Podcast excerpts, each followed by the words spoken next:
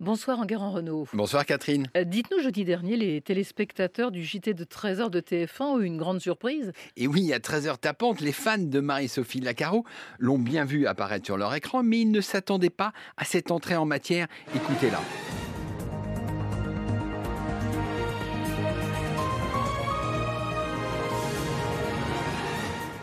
Bonjour et bienvenue dans ce 13h, mais nous n'allons pas passer beaucoup de temps euh, ensemble. Aujourd'hui, c'est totalement inédit.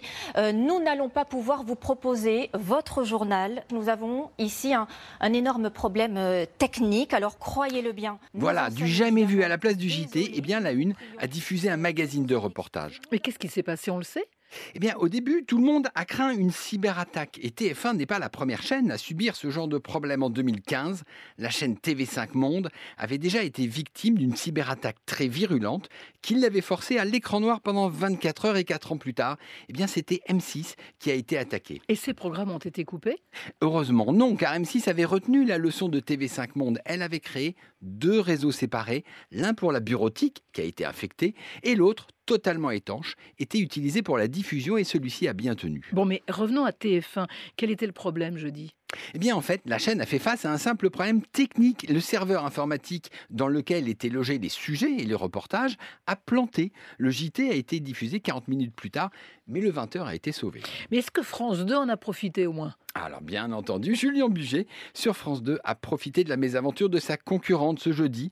Le JT de France 2 a battu son record d'audience avec plus de 5 millions de téléspectateurs. Une petite revanche pour Julien Buget, qui a été distancé par Marie-Sophie Lacaro ces dernières semaines. Euh, Continuons sur l'info, Enguerrand. La, la chaîne Euronews traverse une période difficile actuellement. Oui, cette chaîne d'information pan-européenne qui est basée à Lyon vit des moments difficiles déjà affectés par la chute des recettes publicitaires. Eh bien, la chaîne risque de se voir privée d'une grosse partie de la subvention de 25 millions d'euros versée par l'Union européenne. Et pourquoi?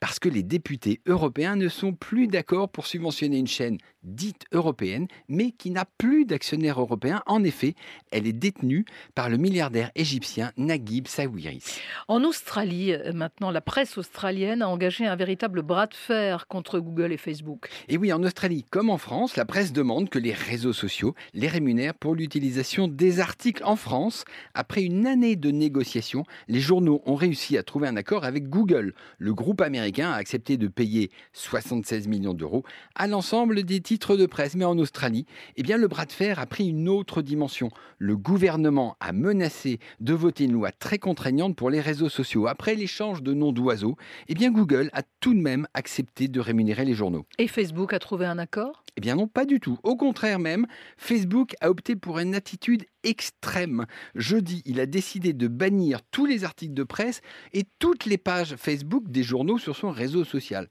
Et dans la fureur, Facebook a également supprimé l'accès à certains services gouvernementaux, comme ceux alertant la population en cas de cyclone ou de feu de brousse. Le gouvernement australien n'a pas du tout apprécié cette décision arbitraire.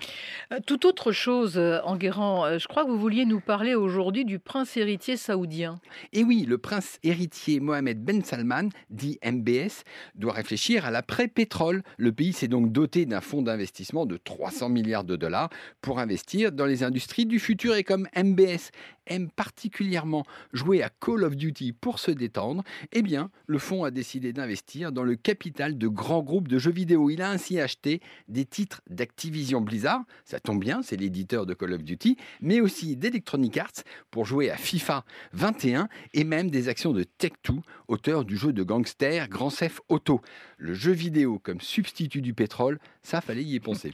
Allez, une bonne nouvelle pour terminer. Oui, euh, Jonathan Zakai, l'acteur qui joue le rôle de Raymond Sisteron dans le Bureau des légendes, a confirmé qu'une sixième saison était bien en cours d'écriture. Il a ainsi mis fin au suspense qui planait sur l'avenir de la série de Canal+. L'an dernier, Éric Rochant, le créateur de la série, avait dit qu'il arrêtait après cinq saisons. Merci beaucoup, Enguerrand. À demain matin, comme d'habitude, dans les colonnes du Figaro. Très bonne semaine à vous et à dimanche. Merci.